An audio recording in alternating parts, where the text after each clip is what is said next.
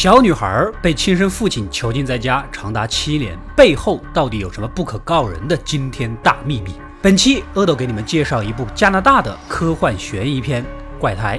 这部小众电影成本虽然不高，但其精彩程度和气质完全不输于好莱坞大片呢。就连杠精满天飞的豆瓣也一水的好评。好了，话不多说，让我们一起看看到底是一个怎么样有趣的故事吧。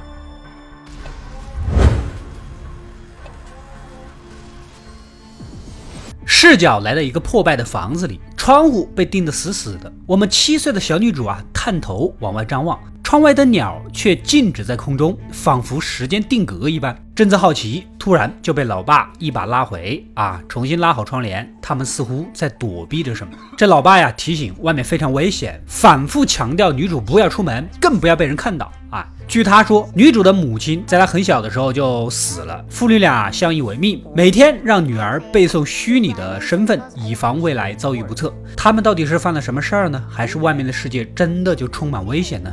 房子里呢也很诡异，有时候小女主在杂物间会看到一个被囚禁的女鬼魂，吓得大叫。但是父亲过来打开门呢，却什么都没有。有时候父亲一只眼睛还会流血，但是又不曾受过什么外伤。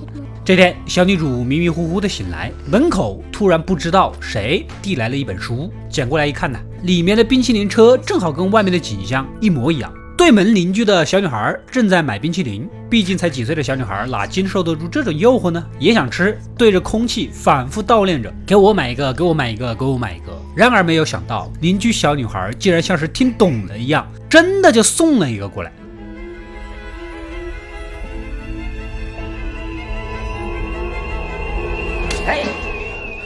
不过很可惜，还没拿到手就被醒来的父亲发现，直接拉回去关在小黑屋做了惩罚。然而到了晚上，也许是太过孤独，小黑屋里竟然出现了邻居小女孩，两个人对起话来。女主很羡慕她有一个爱自己的母亲，反复的叨念着让邻居小女孩做她母亲。几句之后呢，对方果然跟白天被洗脑了一样啊，答应了要求，一把将她搂入怀中。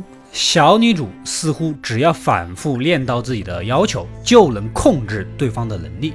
第二天，父亲打算出门采购物资，再给她带一个冰淇淋，缝合一下父女俩破裂的感情。只要她答应以后再也不出门。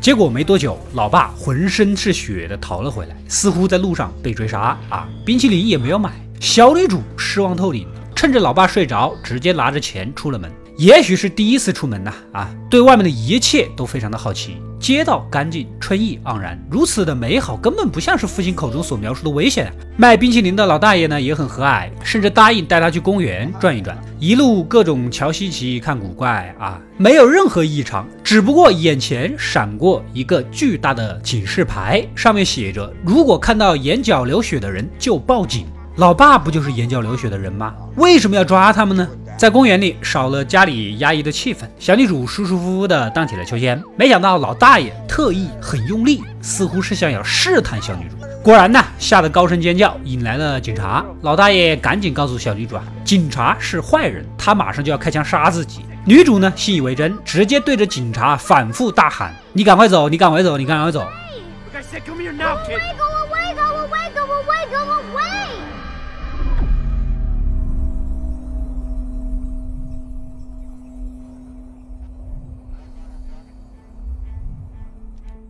警察茫然中照做了，转身就离开了。一旁的老大爷很高兴，对这个神奇的能力是赞不绝口，似乎没有一点点惊讶的意思。他到底是何许人也呢？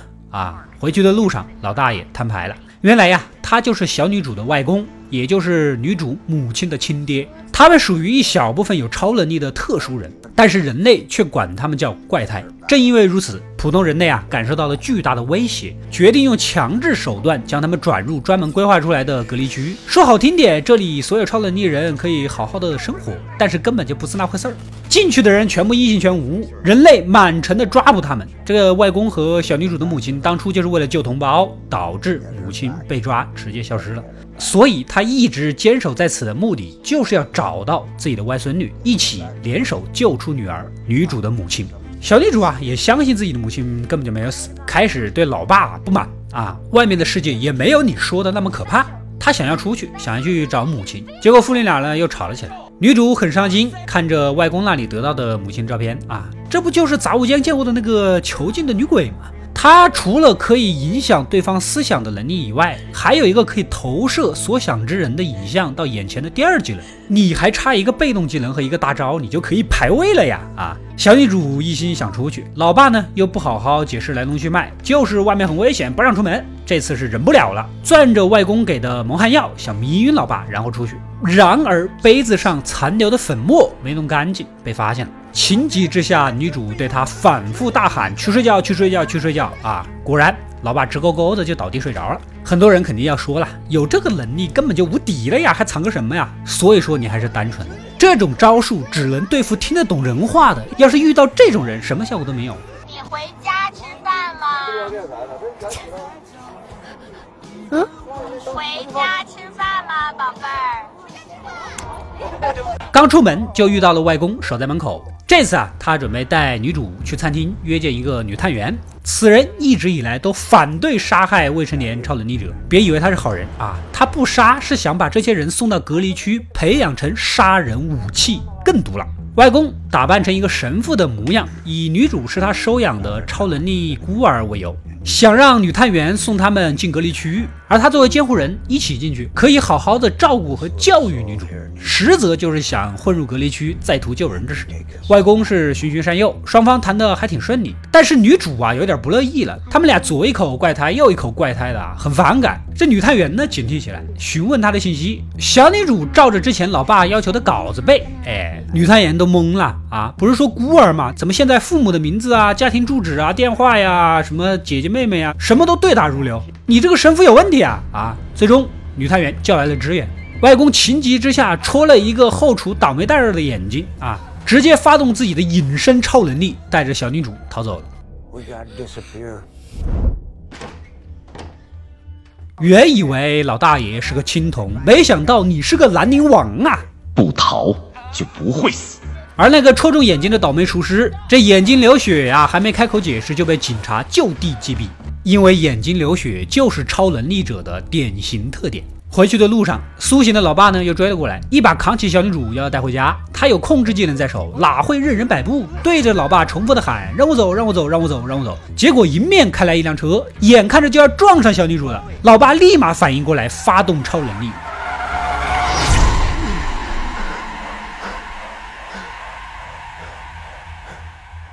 只见时间犹如被迟缓了一样。原来呀，老爸的超能力就是控制时间的流逝。气泡外的时间静止，气泡内可以正常流动，所以他一直用气泡罩住自己的那个房子啊，冻结了外界的时间，这样警察就没有办法前来搜查。如此一来，小女主安全的长到了七岁，而父亲睡着的时候啊，无法冻结时间，所以算下来，母亲其实并没有被抓很久。使用超能力就会导致眼睛流血，这就是之前他为什么无缘无故流血，外面的鸟一动不动的原因了。经过这件事呢，老爸也想通了呀，总不能把孩子一直都关在房子里，哎，带着他来到邻居家，答应每个月给他们巨额的抚养费，只要帮忙好好的照顾小女主，给她想要的那种家庭温暖。看在钱的面子上，这个事儿小事一桩。然而邻居小女孩不乐意，之前有两次啊，女主控制他，让他很不爽。邻居家女主人呢，也是将信将疑，就在争论中，小女主啊又叨念着让女主人爱自己。Tell me you love me.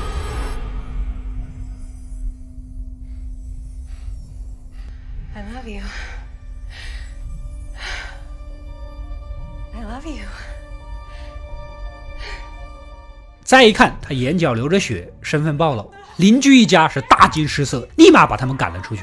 两人灰溜溜的回了家，女主再次看到母亲的影像，那边突然冲进来一个警卫，粗暴的将她扯出门外，似乎是准备注射死亡。这必须马上救人呐！楼下呢，老爸虽然相信了老婆没死的事儿，但是外公要求一起联手救人，老爸是怎么也不想让女儿去冒风险，两个人又吵起来。此时，这小女主发现不对，邻居家好像报了警，正有警察过来询问信息。情急之下，他立刻发动控制技能，让警察戳女邻居的眼睛，然后自杀。等其他警察听到枪声反应过来，看到女邻居流着血的眼睛和被杀的同事，直接就地正法。母亲那边呢，还处在危险之中，赶紧使用投影技能。果然呐，一个医生正要对他注射毒药，直接一个控技。让医生自己杀了自己，然后控制旁边的大个子警卫解绑，帮助母亲逃离。I love you too, mommy.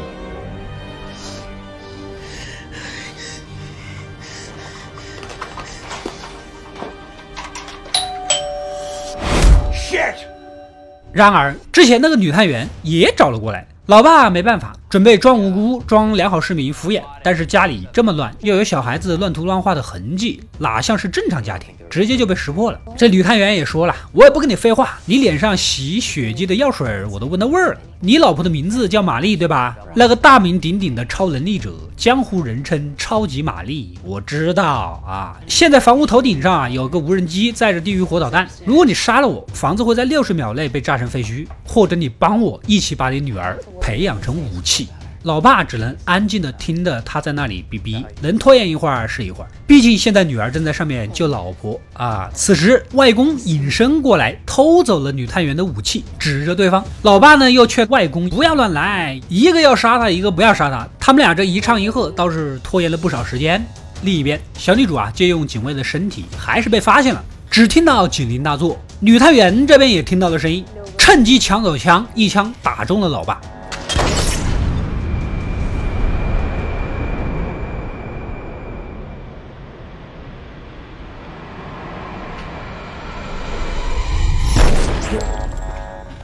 上楼看到小女主准备一枪打死，只见子弹在空中被挡住了。原来啊，隐身的外公挡了这一枪。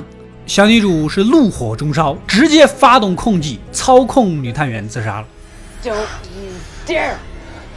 Uh, uh, don't you want a normal life?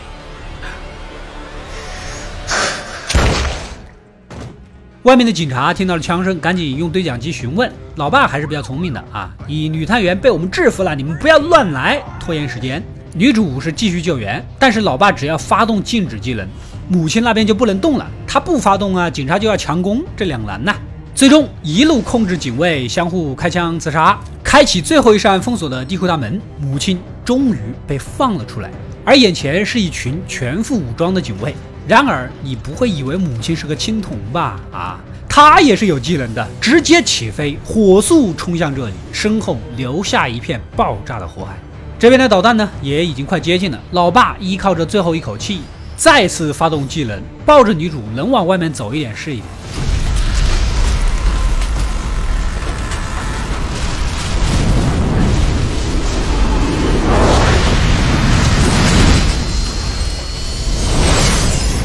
最终，老爸还是扛不住死了。警察依然在废墟中搜寻着女主。就在关键时刻，母亲终于赶到，所经过的路线呢，一切皆毁。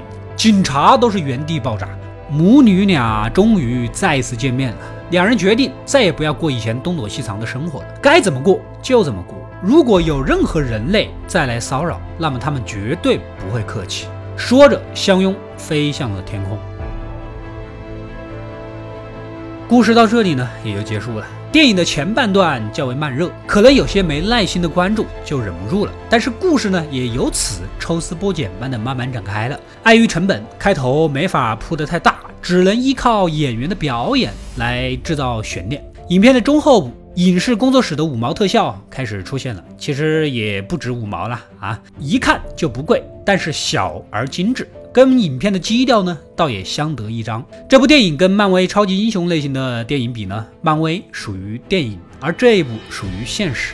也许谁小时候啊，都曾梦想着有某个超能力，但你觉得，如果你有了超能力，你真的会被人拥簇、被人崇拜，甚至替天行道、除恶扬善吗？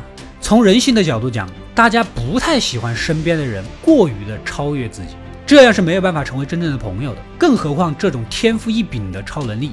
所以这部电影更趋向于现实。如果你有了超能力，你会被所有人排斥，你也不会去惩恶扬善，因为当你拥有了无人可以禁锢的超自然能力，你最后只会沦为内心欲望的奴仆，无法无天，想做什么就做什么。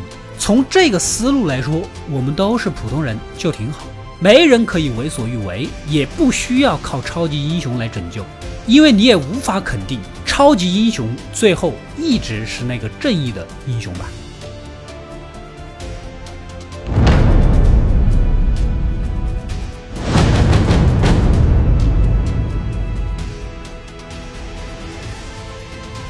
我是阿斗一个让你沉迷于故事的讲述者浓缩电影精华又不失它本来的魅力。扫描二维码，添加我的微信号，除了能第一时间收到推送，更有独家解读的视频等待你的发掘。扫描它，然后带走。